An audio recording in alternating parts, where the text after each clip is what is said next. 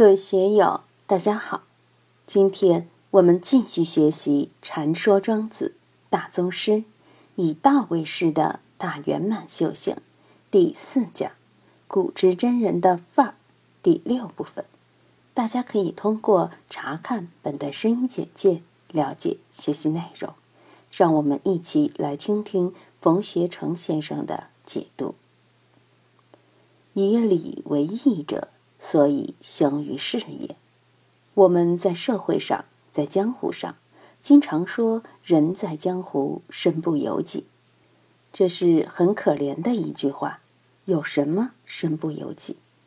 我一辈子也没有感觉到什么身不由己。尽管我的运气差得不得了，比在座各位都苦，比各位都惨，但是我没有可怜的感觉。为什么呢？心地无私，天地宽。别把个人的荣辱得失萦绕于怀，忘掉了这个事，一样感觉自己很自由，一样很有荣誉感，很骄傲。我们在社会中生活，在社会关系的网络里面生活，路途就像迷宫一样，你怎么能够走得出去，通向光辉灿烂的未来，达到自己的理想和目的呢？有理走遍天下，无理寸步难行。我们人与人打交道，一定要给自己戴个面具，这个面具就是理。没有理是不行的。在道家对儒家的批判之中，毫不客气的就把这个指之为虚伪，就像我们多长了一个指头一样的。所以，庄子在骈母里毫不客气的批评了礼法，在屈切里面。更是刻薄的对儒家的仁义礼智信进行了批判。批判之后，你会发现庄子自己在阐述的时候也说：礼是不能随便抛弃的，不能像一双破鞋一样随便丢掉。要维持正常的社会生活，还是必须要有礼。以礼为义者，所以行于事业。人世间生活，非得要有礼才行。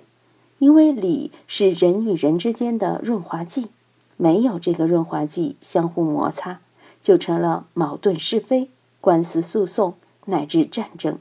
所以一定要讲理，不讲理就麻烦了。以智为实者，不得已于事也。为什么以智为实的人他会不得已于事呢？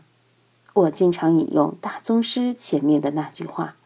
福至有所待而后当，其所待者特为定也。我们永远的处于时间的坐标点上，这个坐标点就是现在，背后是过去，前面是未来。过去的事情都是必然的，未来的事情都是偶然的。我们谁也不能把握未来，因为未来是未知的，我们并不能拥有未来。未来是未知的，既然是未知的，未来的因缘你怎么能说得清楚？所以这里面说，以智为使者，不得已于事也。他是不得已，是被动的。所以老子说：“吾有三宝，持而保之。一曰慈，二曰俭，三曰不敢为天下先。”为什么不敢为天下先？就是不得已于事，对未来没有一种可靠的把握，没有那种必胜的信心，的确是不得已而后动，只能待缘而动，待时而动。所以我们在料理人事因缘，或者在策划一件事、执行一件事情的时候，一定得有这样的境界，千万别轻易去许诺，千万别轻易去下结论。因为人生不如意事十居八九，哪个人一生都能够称心如意呢？不可能称心如意，永远都是麻烦不断。人的精彩，人的光辉，就是在不断的麻烦之中解决麻烦、战胜困难而展现出来的光彩。但是这样的人毕竟是少数，大多数的人都是回避麻烦。有的人被麻烦弄得头破血流，也就这么回事。知道以智为使者，不得已于世的人，我认为是高人。别看某些英雄好汉义薄云天、豪气干云，什么事情都办得成，什么事情都敢去办，其实都是玩命。我们一定要擦亮自己的眼睛，胆量小一点没事，胆子太大，惹了祸事以后，自己又不能料理祸事，会把自己搞得很惨。我们何必把自己搞得很惨呢？以德为循者，言其于有足者之于丘也，而人真以为勤行者也。大家到这里来，都是用脚走来的，开车来的，车。也是我们的足，人都得走路，千里之行始于足下。我们要达到自己事业的目标，也需要有足。这个足是什么呢？就是德。没有德的人，走到哪里，人家都不料理你。一个人胸怀广大，一个人慈悲善良，有宽容，能理解，有和气，有喜神，这样的人。走到哪里都受欢迎，都能与环境融为一体。就怕那些心胸阴暗、心胸狭隘、是非不断、麻烦不断的人。这样的人走到哪里都是是非麻烦，一生都是是非麻烦。你想，这样的人命会好吗？这样的人如果有理想、有抱负，能够实现吗？绝对不可能。另外一方面。这里面的德本来就是一种养生的东西，养命的东西。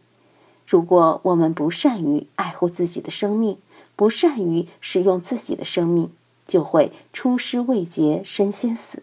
你还能达到自己的目标吗？所以，我们说一定要以德为训。有了德，就像我们有了脚一样，才能承载我们在漫漫人生之中达到自己的目标。所以，以德为循者，言其与有足者之于丘也。希望大家一定要留意。当然，在座的我感觉都是有德的人，不是那些轻浮、轻狂、轻薄的人。我不喜欢轻浮、轻薄、轻狂的人，那样的人很麻烦，走到哪里哪里都不安宁。只有德才能承载我们，达到我们。命运的彼岸，这样的人，而人真以为勤行者也。我们佛教里面讲精进波罗蜜，怎样使自己能够精进，就要以德为训。不管布施也好，忍辱也好，禅定也好，般若也好，这一切都是在精进之中，也就是在勤行之中。只有在道上勤行。才具备真人的资粮。我们谈佛法也好，谈禅修也好，也是要勤行啊。如果不勤行，懈怠了，或者是目标混乱，老是在取舍之中，老是在路途上，就永远到不了家。当然，如果做到了前面这一系列的修为，还应有所表现，就是精神要得以升华。价值观念也要得以提升。今天就读到这里，欢迎大家在评论中分享所思所得。我是万万，我在成都龙江书院为您读书。